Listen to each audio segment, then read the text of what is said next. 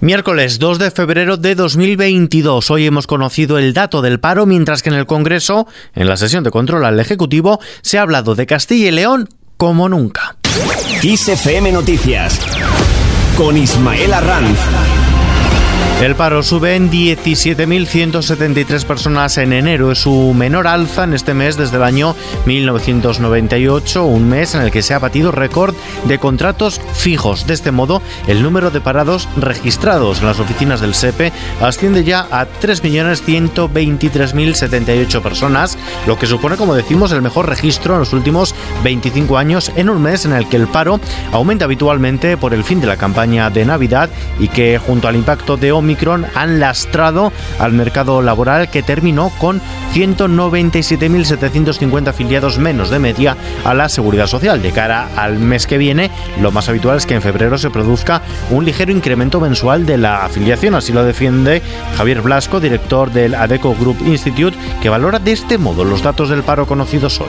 Aunque ha habido un crecimiento leve en el número de personas en ERTE, los datos de afiliación y paro registrado evolucionaron mejor que en el mismo mes de los años anteriores.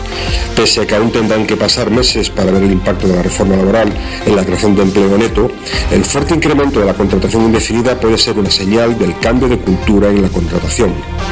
Desde los Emiratos Árabes, donde se encuentra de visita oficial, el presidente del gobierno, Pedro Sánchez, asegura que la estabilidad política está garantizada independientemente de qué partidos apoyen mañana la reforma laboral, si bien ha confiado que esta, esta reforma laboral, recabe todos los votos posibles. Una vez más, el presidente del gobierno ha insistido en que la reforma laboral es un acuerdo de país. No es el acuerdo de la reforma laboral del gobierno de España, tampoco de los empresarios, tampoco de los sindicatos es el de todos. Y como estamos todos representados, eh, a aquellas formaciones políticas y sobre todo miro al principal partido de la oposición, que dicen que no rotundo, mi pregunta es, ¿a quién están representando? ¿A los empresarios? ¿A los trabajadores? Porque al votar que no, pues no están representando precisamente ni la voluntad de acuerdo de los empresarios ni tampoco de los trabajadores y trabajadoras.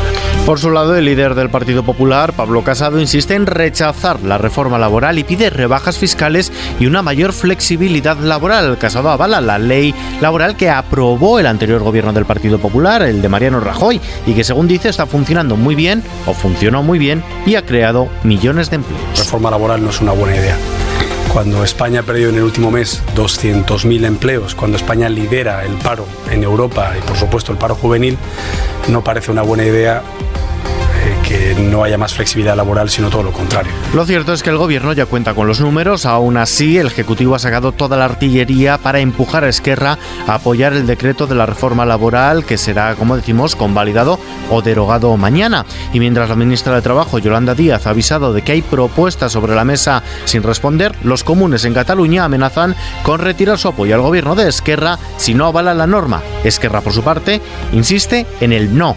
Así lo argumentaba en los pasillos del Congreso su portavoz parlamentario, Gabriel Rufián. Esquerra Republicana escuchará hasta el último minuto, que nadie diga que Esquerra Republicana se levanta de, de una mesa pero para escucharte tienen que hablar.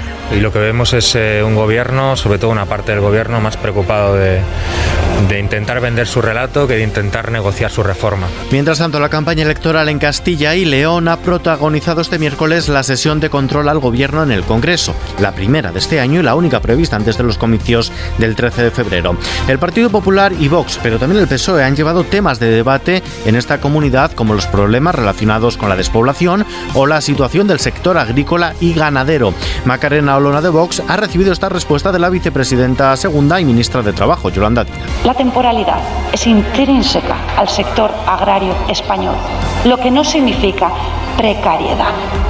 Pero como lo más cerca que ha estado usted del campo es de la cadena de supermercados o para jugar al gol y sigue pensando que las lechugas crecen en bolsa. Ustedes, señora Olona, no son el partido del campo, aunque hoy se vista del campo.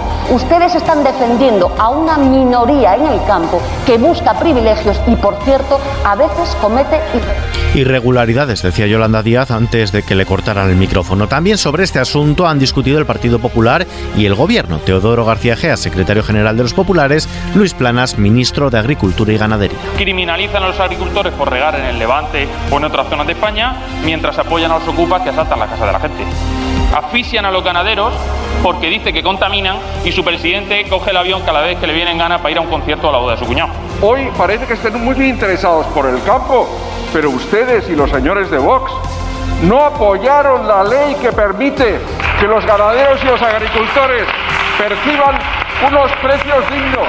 Cambiamos de asunto. El presidente de Estados Unidos, Joe Biden, ha autorizado el envío de más militares al este de Europa en un claro gesto de apoyo a sus aliados frente a potenciales amenazas derivadas de Rusia, que ha desplegado a más de 100.000 efectivos cerca de las fronteras con Ucrania. Mientras tanto, desde Moscú lo que dicen es que no descartan que sea Ucrania quien les ataque. Las autoridades de Rusia no descartan una operación militar por parte de Ucrania en un futuro próximo para arrebatarle la península de Crimea, que recordamos, Rusia se anexionó en 2014. Volvemos a casa, la bolsa española ha perdido este miércoles un 0,15%, pero se ha mantenido por encima de los 8.700 puntos, lo hace afectada por la caída de Wall Street y de parte de los grandes valores. El IBEX 35 se despide esta mañana desde los 8.713 puntos. El euro se cambia por un dólar con 13 centavos. Terminamos.